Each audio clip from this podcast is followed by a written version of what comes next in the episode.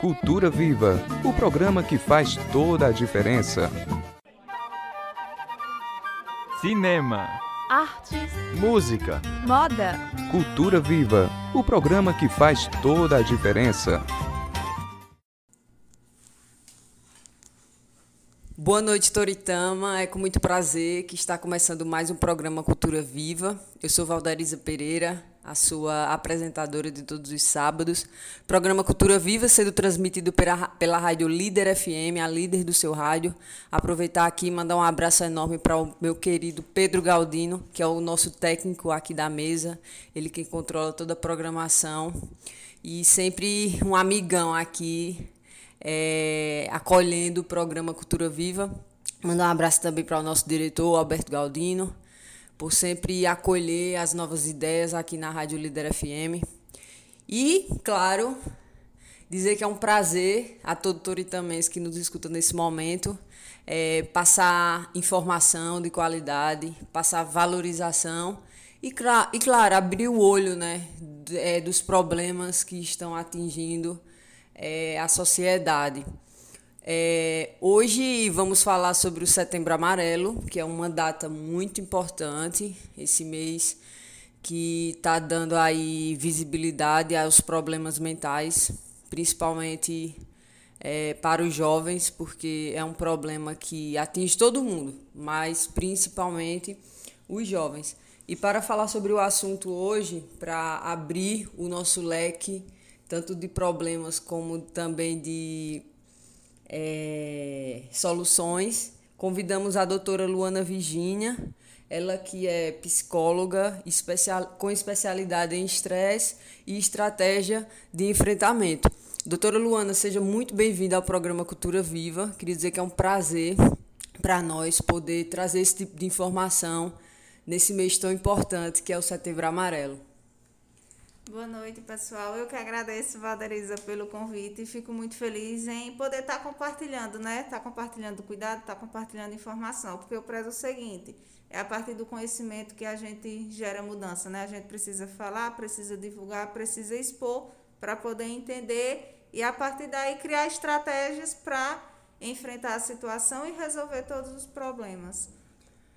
É, doutora Luana, primeiramente eu gostaria de perguntar sobre a sua formação. Você é de Toritama, como foi que você é, se descobriu psicóloga? Né? Eu quero fazer, eu quero cursar psicologia. Qual foi o, o seu primeiro enfrentamento, digamos assim? Na realidade, Valderiza, no segundo ano do ensino médio eu queria muito fazer direito, eu queria ser muito advogada. Eu comprava roupas, estilo roupas que os advogados utilizavam, usam, né? E aí, é, meu irmão mais novo, ele precisou fazer um acompanhamento psicológico e também psiquiátrico. E quando eu percebi a mudança dele, eu vi o quanto é importante a gente se cuidar, a gente se perceber, a gente se conhecer. Quando ele fez o, o atendimento, ele era criança. Não lembro a idade dele agora ao certo, mas assim, ele era criança mesmo, ele não tinha nem 10 anos. E precisou fazer acompanhamento. E eu vi a mudança que gerou na vida dele.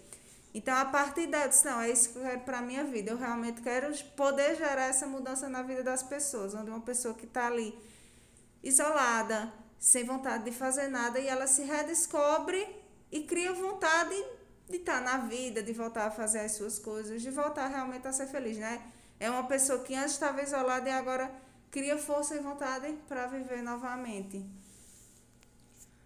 É, a psicologia ela é uma medicina muito antiga, porém, para nós aqui, é, principalmente aqui dos interiores, eu acho que a gente está começando a lidar, acho que logo depois das redes sociais, porque existe um paradigma que de que psicologia é coisa para pessoas que têm assim doido, digamos assim, sabe, pessoas problemas psiquiátricos que sem coordenação motora, enfim.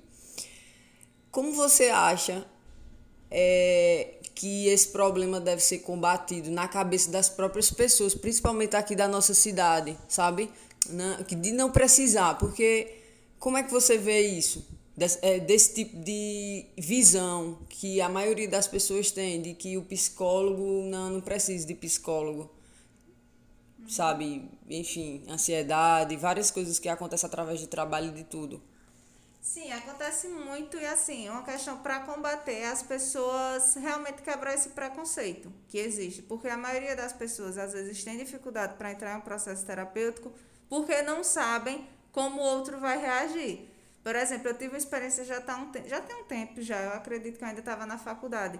Eu estava indo para Caruaru e tinha uma conhecida. E eu perguntei, tá indo fazer o que em Caruaru? E aí ela falou bem baixinho, assim, só leitura labial para terapia, porque ninguém no ônibus podia ouvir que ela estava indo para terapia. Então veio, né? O preconceito que a gente mesmo se coloca de ah, eu não posso ir, ou eu posso ir, mas eu vou escondido. Ninguém pode saber porque senão as pessoas vão me taxar de louca. E não é bem assim. Uma pessoa que procura terapia, ela não procura terapia porque ela está louca. Isso não existe. As pessoas procuram porque elas querem se encontrar na realidade. Elas estão encontrando dificuldades nas formas de se relacionar com as outras pessoas, com elas mesmas, estão sofrendo e aí elas buscam a terapia nesse intuito de conseguir realmente ressignificar os problemas, como se diz, ressignificar essa vida que não está sendo satisfatória para ela naquele momento e aí poder encontrar uma forma de resolver todos esses problemas, cicatrizar todas essas feridas e aí passar realmente a viver de uma forma satisfatória para si. Então, é como eu disse no início,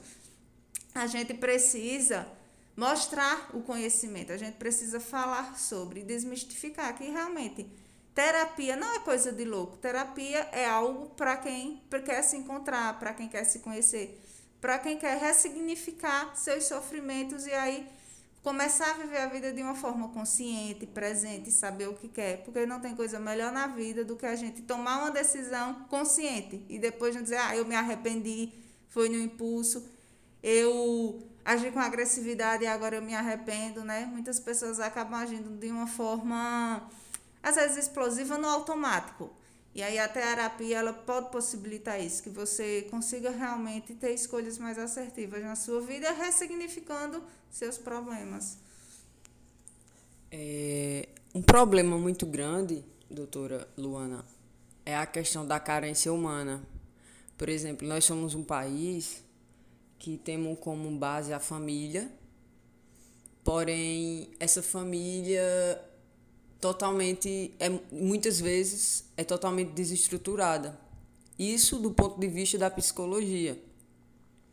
A gente vê aí é, mães que são deixadas pelos maridos, filhos rejeitados pelos pais, e a gente sabe que tudo isso vai criando uma bolha de sofrimento como ressignificar, por exemplo, a pergunta que eu faço, um pai para um filho que não teve esse pai?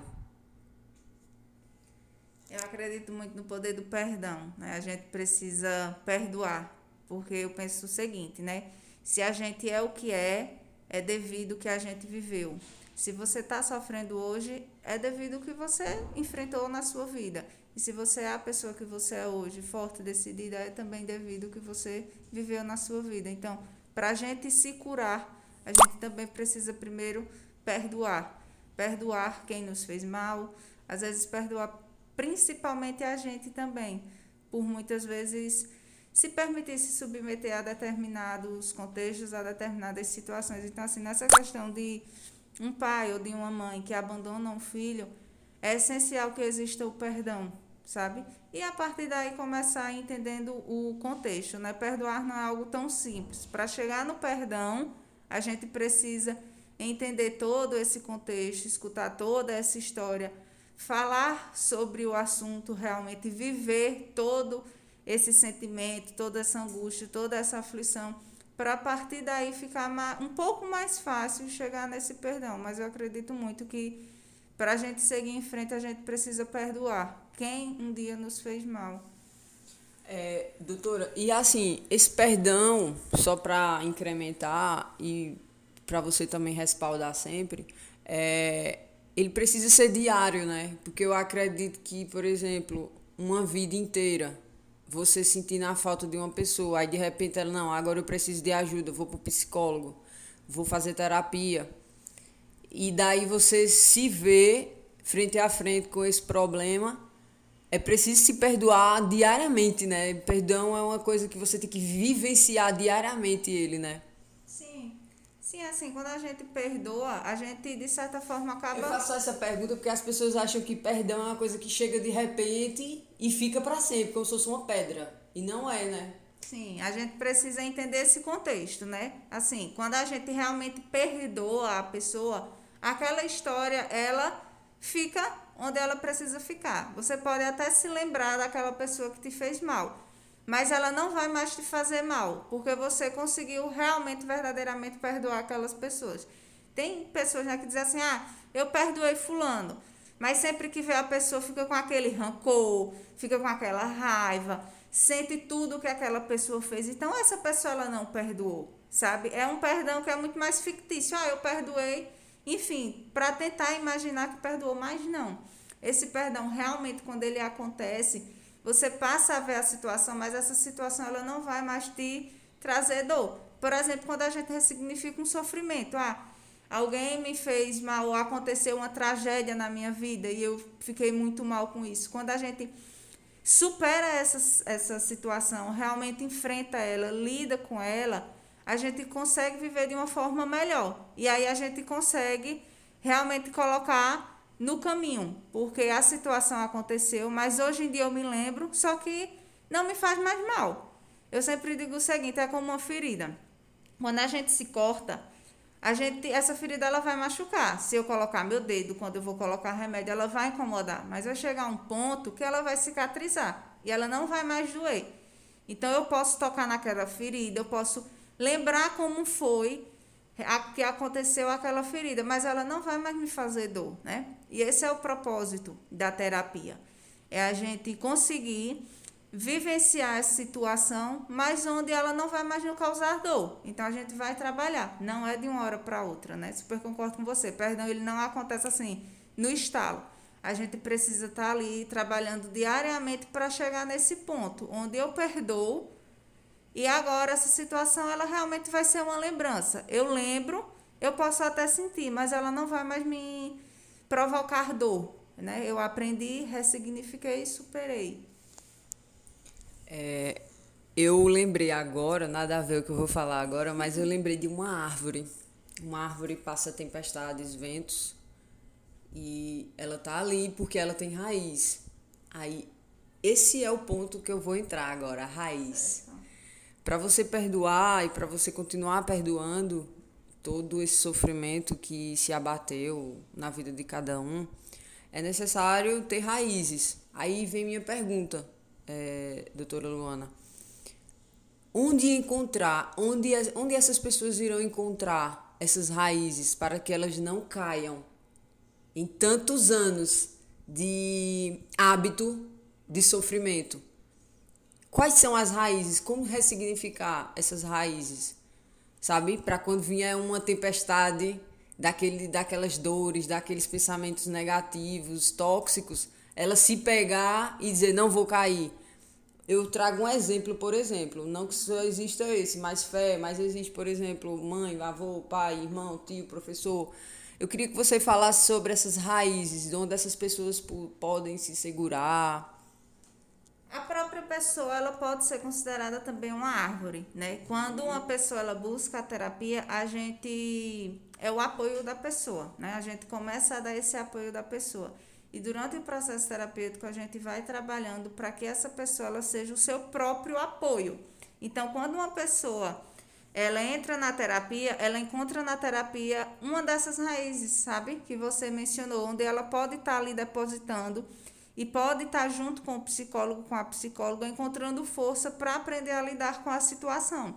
Mas no processo terapêutico, a gente vai estar ali sempre fortalecendo para que ela seja o seu próprio autoapoio e seja as suas próprias raízes, onde quando vier uma tempestade, ela consiga se manter firme com ela própria e não precise mais de outras pessoas. Quando eu digo não precise, não é que ela não vai poder contar com as outras pessoas, mas aqui é ela ganha, pode começar a ganhar força suficiente para que ela também seja o seu alicerce. Porque não é o tempo todo que a gente vai ter, às vezes, um amigo do lado. Às vezes eu estou passando por uma dificuldade, mas meu amigo naquele momento não pode estar tá comigo. E não é porque ele não quer, Às vezes realmente ele não pode. Ou eu estou passando, ah, meu alicerce, vamos supor, por exemplo, é minha avó e minha avó se encontra hospitalizada, vamos supor. Então, quem é que vai ser meu alicerce naquele momento, entende? Então, assim, é primordial que o primeiro alicerce seja a gente, que a gente consiga se equilibrar, como se diz, com as nossas próprias pernas, mas não esquecendo, é claro, das pessoas que a gente pode contar, como amigos, como em situações difíceis. É importantíssimo entrar em contato com uma, uma pessoa. Um apoio. Exatamente, com apoio, poder conversar, poder colocar para fora aquilo que a gente está sentindo e automaticamente se aliviar. Mas também é muito importante que a gente seja essa, essa raiz também, né? Que a gente consiga se manter firme, mas não esquecendo também das pessoas que a gente pode estar tá contando. É, eu me lembrei agora de uma palavra chamada identidade própria. É, doutora, como criar essa identidade própria quando a gente não tem muitas referências? Porque quem tem referência ainda vai porque vai ressignificar algo que já viu. Mas quando criar essa identidade própria, essa valorização de si próprio, quando nunca se viu, por exemplo, uma valorização externa, não tem um modelo de inspiração. É tudo uma questão de ponto de vista, porque, por exemplo, né, eu agora me pego pensando, tem pessoas que elas nasceram numa periferia, não tem assim nenhum suporte nesse sentido, mas hoje em dia são médicos, são empresários, conseguiram crescer, entende? E fazer e realizar os seus sonhos. E tem outras pessoas que às vezes nascem em um ambiente seguro, em um ambiente estável, em um ambiente que tem aquela estabilidade realmente. E às vezes não conseguem, sabe? Barram, travam. Então tudo vai do ponto de vista. Mas aí, para como é, encontrar essa identidade nessa né, essa questão pessoal, é também muito importante o trabalho pessoal, porque a gente precisa ressignificar. Tanto uma pessoa que nasce na periferia, como uma pessoa que nasce, como dizem, em um berço de ouro.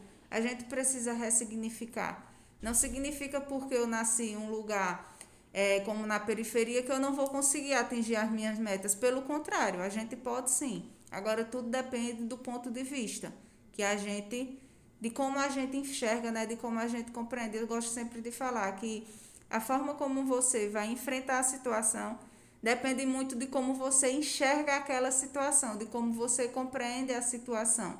E a partir daí o trabalho pessoal também ajuda muito, porque entra essa questão do autoapoio, de você ser seu próprio apoio, de você, ah, essa pessoa eu não quero tê-la como uma referência mas como é que eu posso moldar, né? Aí eu não concordo com os hábitos daquela pessoa, mas eu posso então ser o contrário daquela pessoa. Eu posso me moldar diante das coisas que eu não gosto, né? Eu já ouvi muito, ah, a gente aprende com os nossos erros, mas a gente pode também aprender com os erros das outras pessoas. Se eu sei que fulano fez algo que deu errado, que já estava, sei lá, na cara que ia dar errado, eu não preciso ir pelo mesmo caminho eu posso ir por um caminho contrário, porque eu sei que se eu for por ali, vai dar errado, entende? Então, é uma questão de você estar tá ali se adaptando realmente e também tendo cuidado em como você está compreendendo aquela situação. Esse é o programa Cultura Viva. Hoje estamos recebendo aqui a doutora Luana Virginia, ela que é especialista em estresse e estratégia do, de enfrentamento. É, é, o nosso programa está sendo transmitido pela rádio Líder FM, a líder do seu rádio.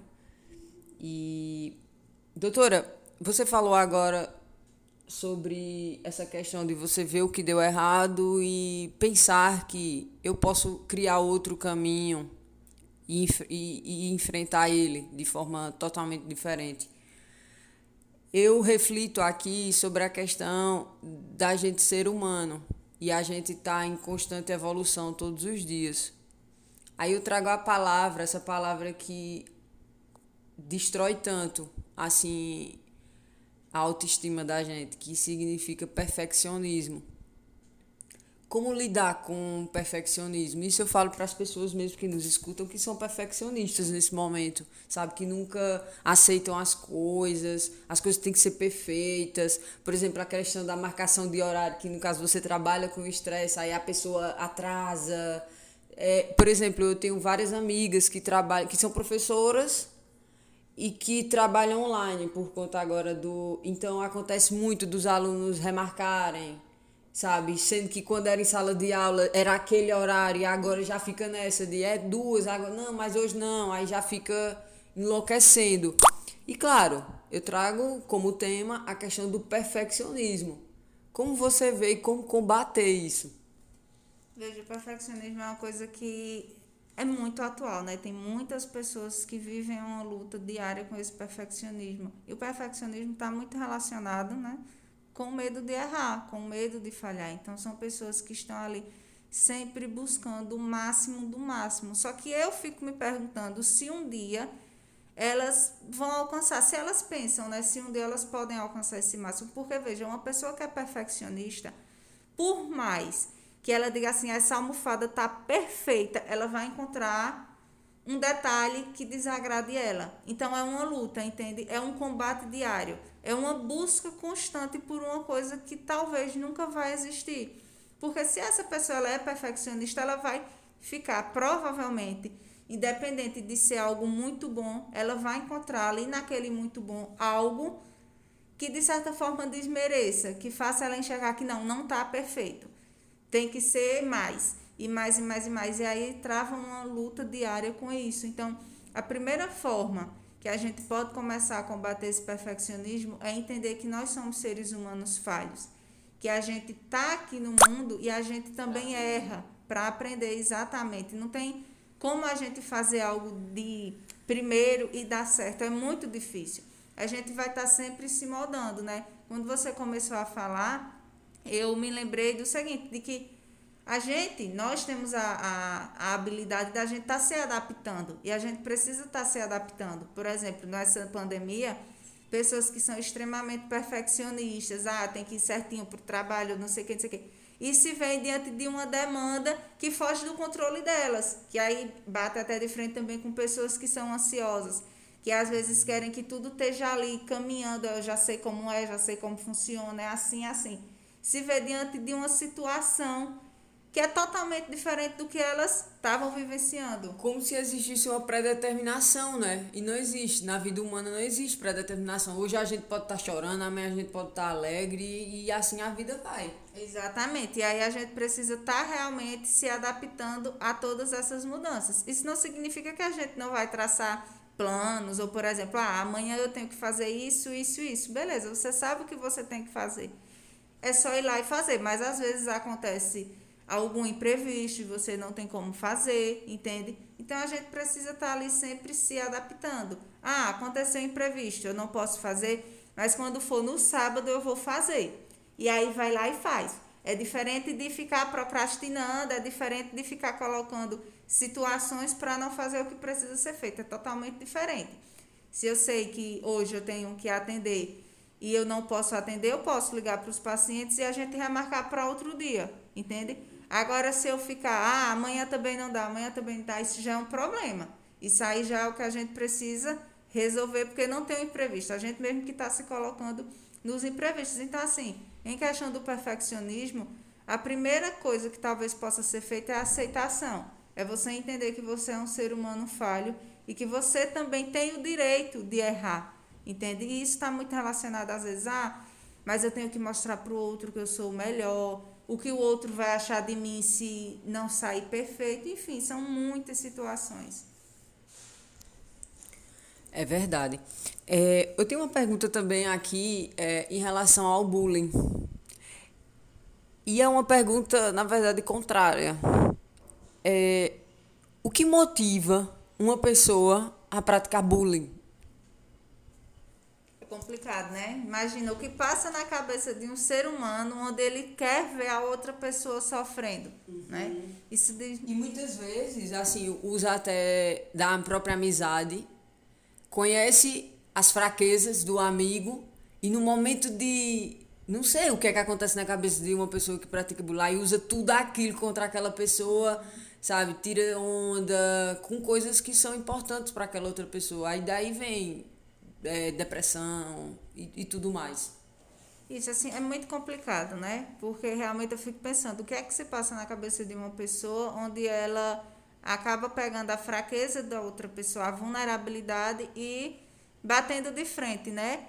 Às vezes as pessoas Sim, fazem isso. Né? Exatamente. E sentem prazer, entende? Sentem prazer em ver o outro fazendo aquilo. Não tem algo específico. Ah, são pessoas que passaram por isso na vida e fazem bullying. Ah, é por conta disso que elas fazem. Não. Aí vai depender realmente da história e do contexto de vida de cada pessoa. Não tem algo específico. Mas geralmente elas sentem prazer em estar tá fazendo aquilo, né? Em ah, eu vou lá e vou maltratar ela. Você não maltrata uma pessoa que você gosta, por exemplo. Você se sente, às vezes, tem pessoas, não todas, né? Aí é importante a gente não generalizar mas tem pessoas que se sentem bem fazendo isso.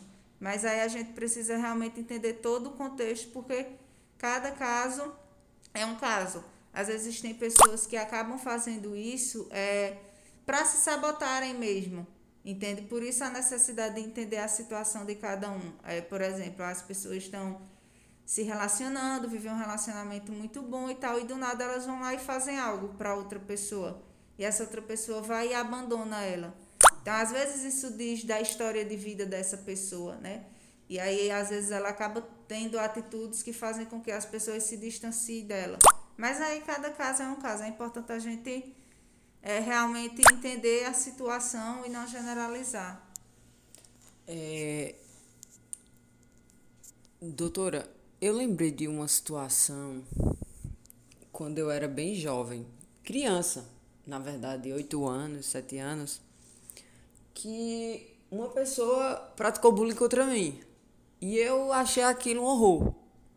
Só que depois eu pratiquei bullying com outra pessoa. Só que nesse momento que eu pratiquei bullying, eu percebi que eu estava exercendo a mesma coisa do meu opressor.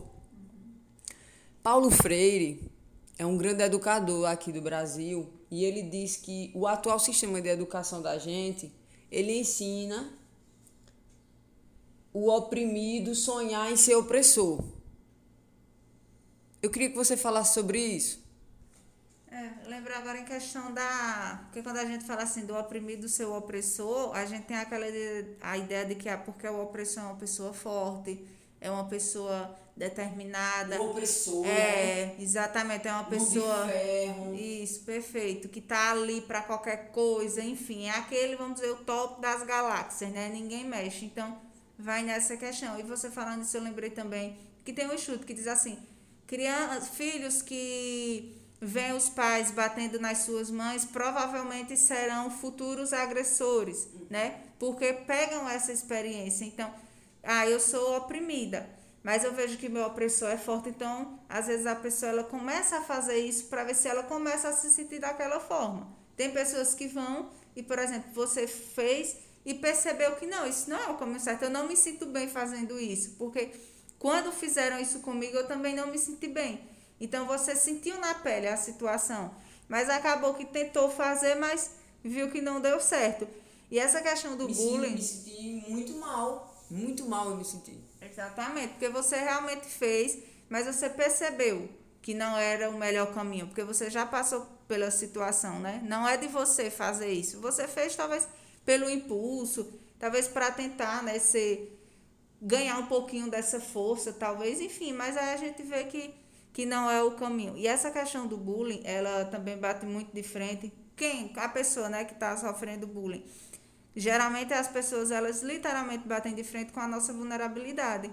E aí, para as pessoas que estão passando pelo processo de bullying, elas precisam se fortalecer nessa sua vulnerabilidade. Porque, por exemplo, se você, Valderiza, não, não gosta do seu óculos, por exemplo, e aí eu venho e digo, ah, teu óculos está muito feio, você vai se sentir mal. Só que não necessariamente pelo que eu falei, mas você já não está bem contigo mesmo. E aí vem aquela pessoa, sabe que você não gosta, vai lá e catuca a tua ferida. A pessoa, sei lá, sente prazer porque está vendo você triste e você fica mais ainda porque é teu, entende? É uma ferida que é sua. Então, para as pessoas que estão passando por um momento como esse, é importante que elas sintam e elas percebam o que é que está fazendo elas sofrerem, qual é o ponto que está tocando, porque é muito importante elas trabalharem esse ponto na vida delas, entende? Não, não defendendo jamais quem pratica o bullying de forma alguma, mas geralmente volta e bate na nossa ferida, em algo que já machuca a gente. Porque se alguém fala algo de você e você está muito bem resolvida naquela situação, você não vai ver nenhum problema naquilo. Você pode não gostar, é fato, né? Quem é o outro para estar tá falando do que eu sou, do que eu quero ser. Mas se talvez eu já não me sinta bem dessa forma, vai cavar mais ainda. Então é muito bom também a gente começar a se perceber. É, falar agora sobre o nosso apoio cultural. É, você que está querendo fazer sua caneta com a logo da sua marca, para você que está querendo fazer sua camiseta, sua caneca, seu balde de gelo, sua camisa, seu chinelo, todos os é, caderneta, vai lá na Criativa Design Inovativo, que fica na Rua Galdino Bezerra. E você vai falar com o Edmilson Pontes. O telefone dele é o 99702 1154. Você que é empresa jurídica e você também que não é. Vai lá na criativa que você vai é, deixar tudo com a sua logo, vai conseguir todos os produtos com a tua logo. É, esse é o programa Cultura Viva. Estou aqui com a doutora Luana. Estamos falando sobre Setembro Amarelo, sobre alguns dos problemas que atacam a nossa sociedade. Queria dizer também que o programa Cultura, Cultura Viva acolhe cada um de vocês. É, estamos nas redes sociais. É, lá no Instagram é culturaviva.ig. Você vai lá, tua pergunta, se quiser mandar um abraço, um beijo, eu vou notar teu telefone, teu, teu número também, qualquer coisa, e vou mandar um abraço. E para quem quiser ver também as nossas antigas entrevistas, está tudo lá. A gente tem uma biblioteca virtual que a gente tá, já está sendo montada. Hoje, inclusive, é a nossa entrevista de número 50 é, de pessoas de Toritama, diversos temas. É uma diversidade imensa que está lá no nosso Spotify. E eu queria falar sobre a questão dos jovens e suicídio. Hoje no Brasil, eu estava olhando no site do Setembro Amarelo, temos mais de 13 mil mortes de suicídios só no Brasil. E 96% dessas mortes estão relacionadas com jovens. Eu queria que você falasse sobre esses dados. E assim, e você, Luana, como profissional, como você lida nisso com seus é, pacientes? Pois é, assim, é um dado bem alarmante. No Brasil, essa quantidade de pessoas e no mundo são 800 mil, né, que por, por segundo geraria 40 segundos por pessoas que acabam cometendo o suicídio. Então, são dados muito alarmantes, né? Quando você pensa, são 40 pessoas que 40 pessoas não.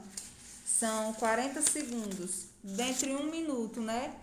Quantas pessoas dentro de um minuto não, dentro de uma hora, quantas pessoas não estão aí cometendo o suicídio? Isso é um dado muito alarmante, né? A gente precisa falar sobre o assunto. Por isso que é muito importante a gente estar tá abrindo essa discussão tá falando, tá expondo, porque as pessoas às vezes têm medo, elas dizem assim: "Ah, a gente não pode falar, porque se eu falar, eu vou estar tá induzindo a pessoa a fazer", mas não é bem assim. A gente precisa falar para explicar para pessoas que existem várias alternativas delas lidarem com o sofrimento e o suicídio não pode ser uma delas. Quando uma pessoa ela pensa em cometer o suicídio, ela comete o suicídio, ela não quer tirar a vida dela de forma alguma ela quer acabar com aquela dor. Então é uma dor tão forte, é um sofrimento tão forte que ela não consegue encontrar outra solução que não seja tirando a própria dor. Por exemplo, uma pessoa que se mutila, ela está ali sofrendo. Ela está sofrendo, sofrendo, sofrendo, mas a partir do momento que ela corta, o sofrimento dela diminui, porque ela passa a sentir uma dor maior no corte. Então veja que é uma troca.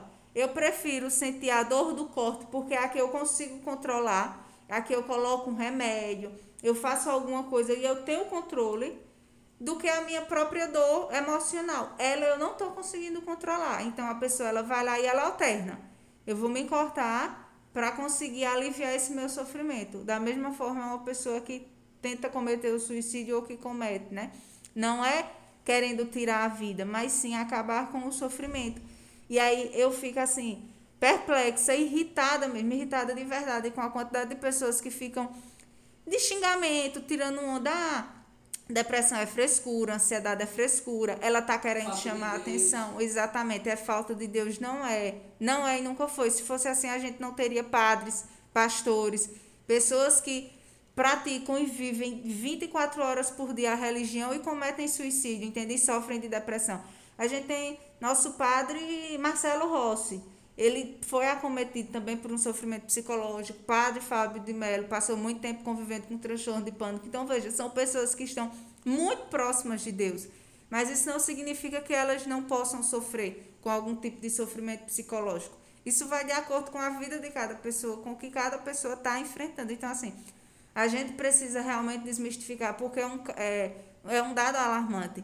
Imagina quantas pessoas, Valderiza, dessas a gente não poderia ter evitado, sabe? Com acompanhamento psicológico, às vezes faz sim necessário um acompanhamento psiquiátrico, às vezes é preciso tomar medicamento. Eu sou super a favor quando se passa por um médico, né? Tem pessoas que começam a se automedicar e aí, enfim, viram um um bolo onde a pessoa se torna dependente. Então, assim, às vezes é preciso sim tomar medicamento, mas vamos procurar um médico, vamos fazer realmente, exatamente de forma correta, buscar um caminho correto. Mas, assim, é um dado muito alarmante. E aí, o suicídio ele é realmente a principal causa de morte entre os jovens, geralmente entre 15 e 29 anos.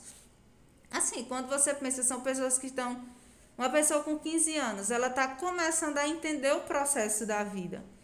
E uma pessoa de 29 anos, talvez ela não esteja totalmente satisfeita, entende? Tem muita coisa que ela viveu, tem muito sofrimento, da mesma forma também de uma pessoa de 15 anos. Então, são muitas vidas que a gente pode sim estar tá ali salvando, que a gente pode estar tá acolhendo, que a gente pode estar tá abraçando, estar tá ouvindo. Agora, um, um, um, ouvir sem julgamento, é você estar tá ali disponível para aquela pessoa e entendendo o que é o sofrimento dela. Às vezes a gente acaba julgando o outro porque diz assim: ah, mas isso é uma besteira. Essa pessoa está sofrendo por conta disso. Eu não acredito, não. Só que a gente precisa entender que é o outro. Para mim, eu posso resolver o seu problema, Valderiza, de uma forma tranquila. Não, eu vou lá, resolvo, zero estresse. Mas já para você pode ser diferente, entende? Para você, você pode estar tá muito mal em relação àquilo. Isso não significa que eu sou mais forte e você não, de forma alguma. Como eu Posso ter problemas que você pode olhar e dizer, poxa, Luana, mas isso é simples de resolver. Né? Você pensando aí mentalmente. Só que para mim não é. Então, quem sou eu para estar tá julgando a dor da outra pessoa? A gente precisa entender que cada pessoa tem seu processo, cada pessoa vivencia a situação de uma forma. Não cabe a mim julgar o outro. Se fosse por isso, quando tem uma enchente, por exemplo, como a gente já viu várias tragédias aí no mundo, tem pessoas que elas passam essa situação e elas saem mais fortes.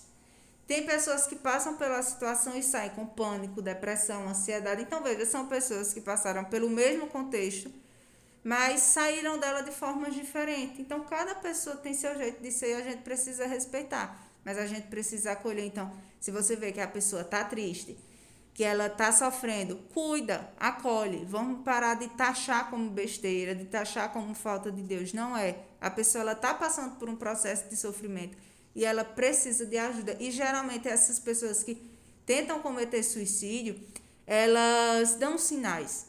São pessoas que estão de bem e do nada ficam tristes. Você percebe. Quando você tem muita amizade com uma pessoa, por exemplo, até pela conversa de um celular, você capta que a pessoa não está bem.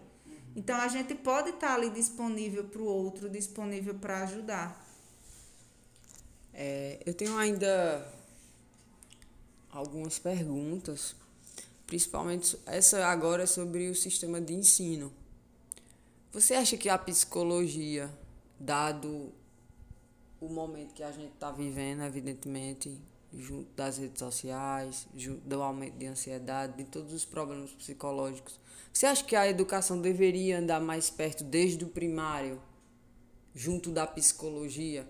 Porque praticamente não existe. Por exemplo, ansiedade, existem técnicas de respiração. E eu fico imaginando, às vezes, imagina-se um bebê, desde criança, vai crescendo.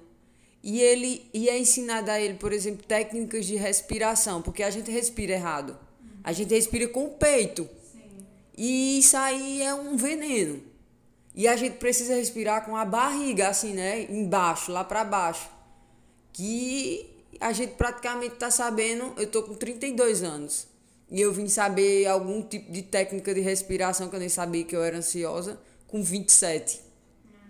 Então eu queria que a senhora falasse sobre essa questão da educação junto da psicologia. Já saiu uma lei, Valderiza, que eu acredito que não seja bem uma lei, porque se fosse lei deveria ter sido instaurado, né, de que toda escola ela precisa ter um psicólogo. E aí às vezes eu vejo escola que não tem um psicólogo, uma vez no mês chama uma psicóloga para dar uma palestra, entende? Não vai surtir muito efeito. A gente precisa ter um acompanhamento diário, como a gente falou, das pessoas que sofrem bullying. Imagina, você tá ali sofrendo bullying e você não ter um apoio, você não ter uma psicóloga. Às vezes vão na própria diretoria, a diretoria sei lá, dá uma reclamação em quem está fazendo bullying e aí isso gera mais confusão ainda, porque a pessoa fica com mais raiva ainda, entende? Então tem que ter todo um processo aí. É importantíssimo o acompanhamento psicológico dentro das escolas. E aí o que é que acontece? Chama os pais, orienta os pais. A psicóloga em si da escola, ela não consegue atender toda a demanda da escola, mas ela vai saber pontuar. E aí ela chamou Luana, veja, sua filha, ela eu sinto que ela está precisando realizar um acompanhamento psicológico, seu filho, entre em contato com uma psicóloga, com um psicólogo, veja como é que vocês podem estar tá fazendo e aí dá esse direcionamento para que essa pessoa ela consiga se desenvolver de uma forma melhor, com muitas vezes até com os próprios pais. São filhos que muitas vezes são agressivos porque vem a agressividade dentro de casa. E aí chamar os pais, procurar saber, procurar entender o que é que está acontecendo. Então, assim, é primordial esse ensinamento. A gente sabe das técnicas de respiração. Então, na escola, né, quantas pessoas não sofrem por ansiedade no dia de prova? Quantas pessoas acabam tirando notas ruins, acabam não passando em vestibulares porque o medo, a ansiedade acaba atrapalhando. São pessoas que são competentes, que podem fazer, que conseguem fazer, mas o próprio medo, a própria ansiedade acaba barrando e aí impedindo elas de fazerem o que elas querem fazer, enfim, de conquistar, sabendo que elas podem. Mas o medo acaba atrapalhando. É, eu vejo assim, por exemplo, você falou a questão, eu me lembrei da palavra amortização do ser. E, e essa coisa do talento que é amortizado, sabe, pelo medo, pela ansiedade, não deixa o jovem desenvolver, ele sente medo de errar, de não ser aplaudido e todas essas problemáticas que também são fontes desse, desse dado suicida que está rondando aí o mundo inteiro, não só o Brasil.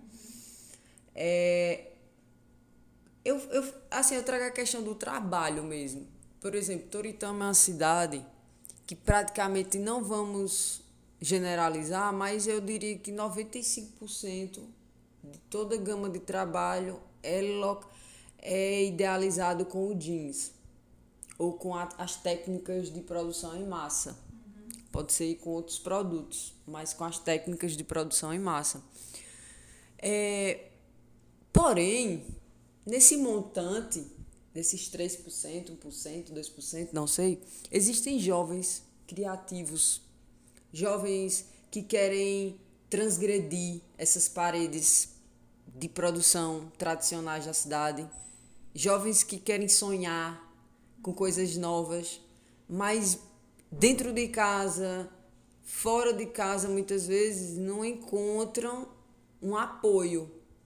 E claro, o programa Cultura Viva existe hoje para acolher esses jovens também, para eles falar sobre os projetos, para a gente também falar para eles sobre os problemas que passam na vida deles, como é o caso de hoje. É, a pergunta é essa: como fazer com que esses jovens vençam essa ansiedade, vençam essa síndrome do pânico, sabe? Porque para eles viver, por exemplo, em uma vida tradicional daqui de Toritama é um horror. Então tem essa questão da escravidão do trabalho e tal, e eles ficam muito mal com isso, eles ficam não ficam péssimos. Eu queria que você falasse sobre isso, porque muitas vezes eles pensam em suicídio. Porque não tem um pai que acolhe, não tem uma mãe, ah, isso é coisa de, de gente que não, que não vai dar certo na vida, sabe? Vai-te embora fabricar, vai-te embora fazer não sei o quê. E tem muitos jovens que têm essa demanda. E eu queria que a gente falasse porque é um problema local aqui. Sim. A gente precisa realmente começar a discutir sobre esses assuntos. Eu já, já acompanhei jovens que têm esse como é esse conflito né, que vivenciam, que vivenciaram essa situação e o acompanhamento terapêutico é muito importante nesse momento, porque são jovens que às vezes querem, vamos supor, fazer design. E aí os pais vêm dizer, ah, isso não dá dinheiro, isso não tem futuro. São jovens que querem ser pintores, que querem trabalhar com moda, com algo do tipo, assim, que não está relacionado à nossa cultura, né? Porque Toritama é uma indústria. Toritama, eu vejo Toritama como uma fábrica, assim, ensino completo e várias pessoas trabalhando ali no único propósito que é fabricar, fabricar, fabricar, fabricar, fabricar, né? Você veja que a cidade ela acaba, para quem trabalha nesse ramo, acaba que não tem um dia de descanso. É literalmente de domingo a domingo produzindo, produzindo, produzindo, né? Eu lembro das aulas de psicologia organizacional onde a gente assistia vários filmes de pessoas que faziam os mesmos comportamentos repetitivos. E é a mesma coisa. É, trabalha, vai para casa, trabalha, vai para casa. Aí uma vez vai numa igreja, outra vez vai em outro lugar, trabalha, vai para casa, trabalha. Assim, é esse comportamento repetitivo, mecânico. As pessoas elas não acabam não fazendo outra coisa senão essas. Não são todas. Tem pessoas que conseguem fazer outras coisas, mas a grande massa faz isso. Você, quantas vezes você não vê as pessoas falando: "Ah, eu não tenho tempo". Eu não tenho tempo de ir na igreja, eu não tenho tempo de ir na casa da minha mãe, eu não tenho tempo de ir na casa do meu avô, porque é só trabalhando, é de casa para o trabalho, do trabalho para casa. E assim vai. Aí são jovens que veem outras culturas, querem vivenciar outras profissões e acabam que ficam reduzidos ao preconceito de dentro de casa, aos pais que não enxergam que aquela pessoa ela pode brilhar de outra forma, né? Não só tem uma única profissão. Não só tem um único jeito de fazer. As, a gente pode ser o que a gente quiser, desde que a gente faça por amor, desde que seja realmente aquilo que a gente quer. Né? Não tem essa de, ah, eu não, eu não vou conseguir dinheiro. Quantas pessoas você vê que diz, poxa, eu achava que isso não tinha futuro, e a pessoa hoje em dia é bem sucedida. Às vezes vai do nosso próprio preconceito, da gente mesmo, pelo nosso medo de romper essa barreira e de tentar fazer algo diferente. Porque as pessoas estão acostumadas ao, ao comum. Vamos por esse caminho que é que a gente sabe que dá certo. Vamos por lá. Às vezes nem dá certo, mas você já está acostumado a viver dessa forma. E você acaba se submetendo a viver dessa forma. Então, assim, é o que eu digo aos jovens, né? Que estão em uma situação como essa. Busquem ajuda. Não não desistam dos seus sonhos. Vocês podem, vocês conseguem. Apesar de vocês viverem em um ambiente que pode ser preconceituoso, que pode não estar tá ali compartilhando contigo esses sonhos, mas você precisa, nesse momento, ser o seu alicerce.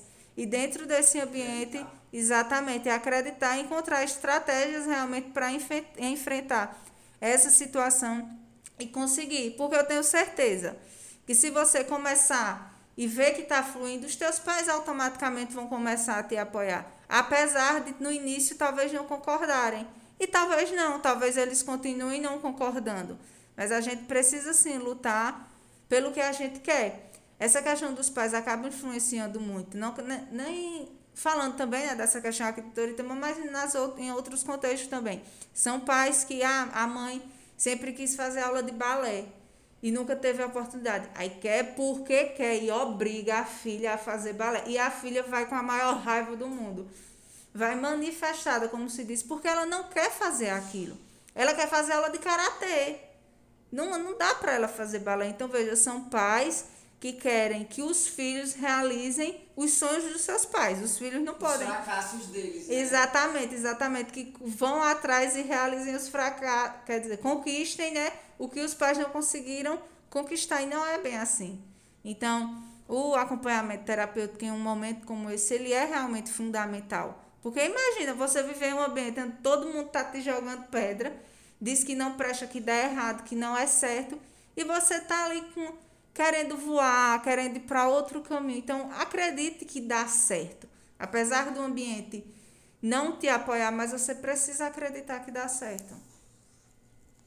É verdade, gente. É, e assim, as redes também, elas trouxeram coisas boas, né? Hoje, esses jovens que pensam de forma diferente da maioria, no caso, que é, a gente está debatendo isso, ele pode encontrar um coletivo que o acolha, por exemplo, nas redes, Sim. né? A cultura hoje está totalmente é, não, não existem mais. Eu posso, eu, posso, eu posso curtir uma cultura da Rússia, um tipo de cultura que existe lá, e posso usufruir desses projetos e até implementar, se for possível o caso. Não existe mais é, o processo local, existe internamente de, de, de cada um o processo local, porque você mora aqui. Exato. Mas espacialmente, psicologicamente, as coisas podem mudar muito. Então, é, você falou a questão da, da, da falta, do encontro.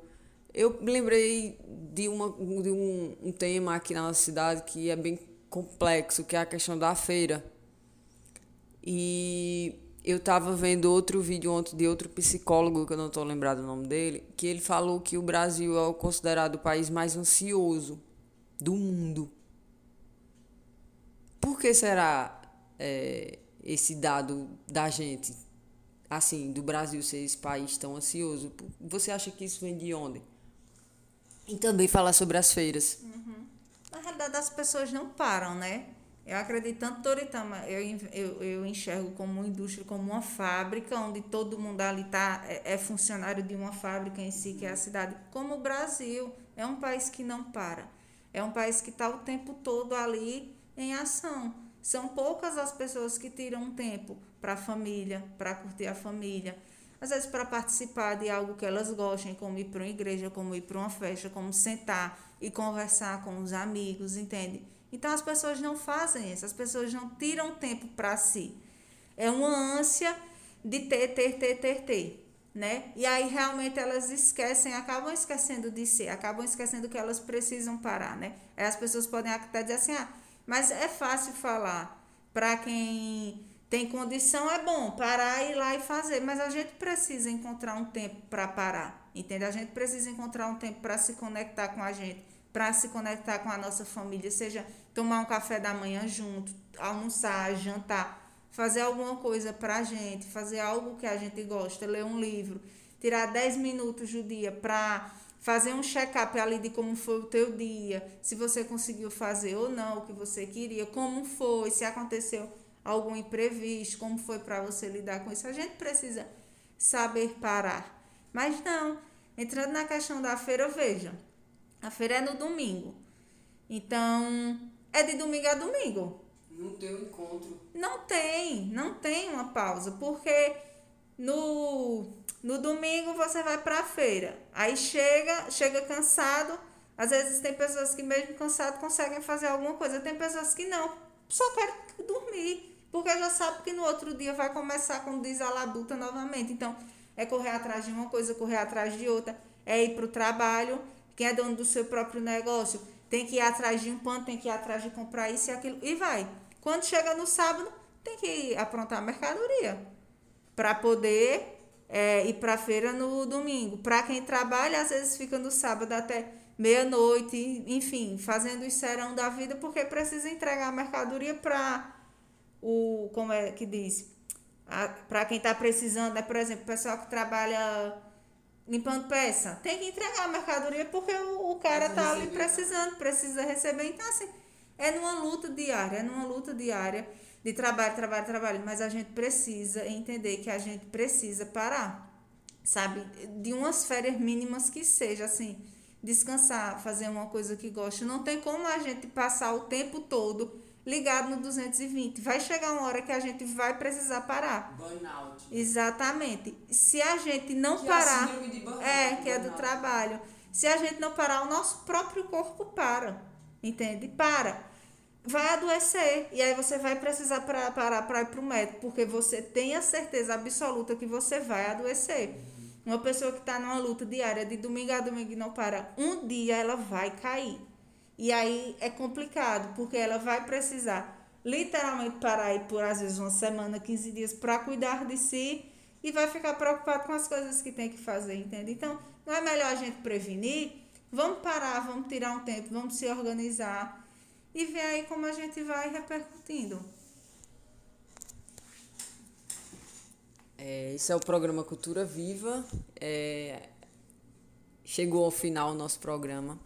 É, doutora Luana, muito obrigada por suas palavras é, e dizer que é um prazer poder compartilhar com toda a Toritama é, a sua sabedoria, a sua é, forma profissional de atender e ver o mundo através da psicologia. Que bom. Mais uma vez fico muito feliz pelo convite. Estou aberta a outros momentos para a gente estar aí compartilhando e falando. lugar que você atende. Certo, de outros momentos. Eu faço atendimento no Med Center, né? Fica lá na avenida, na mesma calçada da lotérica na avenida, e também faço atendimento online. Então, para quem não tem, às vezes está no trabalho, não tem como fazer o atendimento, né? No horário comercial, como dizem, a gente pode estender um pouquinho e fazer o atendimento online. Tem uma flexibilidade maior. E para quem também pretende ou, ou prefere fazer o atendimento presencial, é aqui no Med Center. Podem entrar em contato comigo, tem o WhatsApp, que é através do 997927860. E eu, claro, o que é 93836930, porque onde eu moro a TIM é um pouco complicada, aí o WhatsApp eu tinha para ligação, todos já funcionam para ligação, mas enfim, às vezes na localidade não funciona muito bem a outra operadora. E é isso, pessoal, se cuidem, é, tirem um tempo para vocês, por favor, vocês precisam. Para quem está passando por um momento de sofrimento, busque ajuda. Não adianta a gente buscar ajuda somente quando não tiver ou não conseguir enxergar mais uma solução. A gente precisa aprender a prevenir. Se você percebe que está complicado, que você não está mais é, sendo aquela pessoa que você era, precisa fazer terapia. Eu acredito que 99% das pessoas que vêm, sentam no sofá para que eu possa ouvir elas, elas dizem: Luana, é, eu quero ser a pessoa que eu era há um ano atrás, que eu era há dois anos atrás, né? As pessoas acabam se perdendo no meio do caminho. Então, não busque ajuda somente quando você estiver perdida. Quando você perceber que as coisas estão desandando, busque ajuda, busque se cuidar, porque é primordial para a nossa saúde. Se a gente estiver cansado fisicamente e mentalmente tranquilo, a gente ainda passa, sei lá, mais quatro cinco horas trabalhando. Mas se mentalmente a gente estiver esgotado, não adianta a gente estar com o físico perfeito, a gente não sai do lugar. Então é isso. Fico muito feliz em estar aqui compartilhando com vocês. Qualquer coisa também pode entrar em contato comigo, que eu estou super à disposição. Abraço grande. Esse é o programa Cultura Viva, o programa que faz toda a diferença. Até próximo sábado. Cultura Viva, o programa que faz toda a diferença. Cinema. artes, Música. moda. Cultura Viva, o programa que faz toda a diferença.